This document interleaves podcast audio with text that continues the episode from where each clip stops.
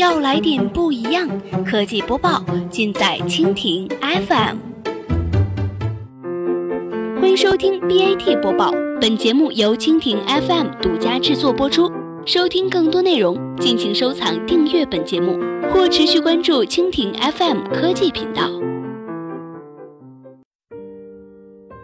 距离前光大银行资产管理部总经理张旭阳、前陆金所执委黄爽加盟百度已经过去了两个月的时间。除了当时两位履新的新闻掀起一阵风以外，现在的百度金融好像又回到了平静。今天的 BAT 播报，我们来关注：纠结的百度金融，想好该怎么做了吗？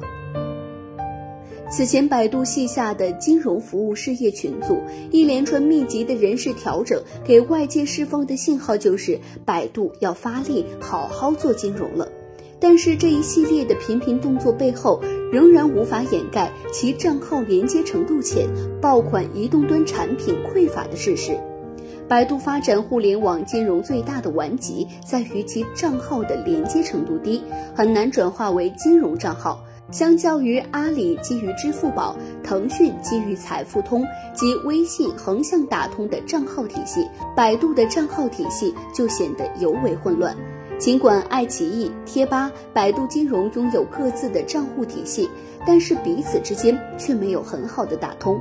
平日里，用户会用自己的百度账号去逛贴吧、看视频，但是如果突然有一天，百度让他用同样的账号去进行支付、理财，这个时候用户会做出何种反应？这其实很正常，因为贴吧、视频这些属于信息消费，属于文化娱乐层面的东西，但是突然要用同样的账号去做金融消费，上升到财产安全层面，必然会感到一定的不安。在金融领域，素有“得账户者得天下”的说法。凭借搜索业务发家的百度，并未形成一套实名账户体系，这对于安全性要求极高的金融业务来说，无疑是最大的拦路虎。支付是一切金融活动的核心，作为交易的最后一环，自然成为理财、信贷等金融业务的高频入口。所以，AT 都用网络支付切入互联网金融。百度旗下的支付工具百付宝于二零一三年七月获得第三方支付牌照，相较于支付宝和财付通作为首批获牌机构晚了整整两年的时间。这两年意味着百度失去了支付入口的先发优势。用户的支付习惯几乎养成，此时再提供同质化的支付产品，又有多少用户会选择它呢？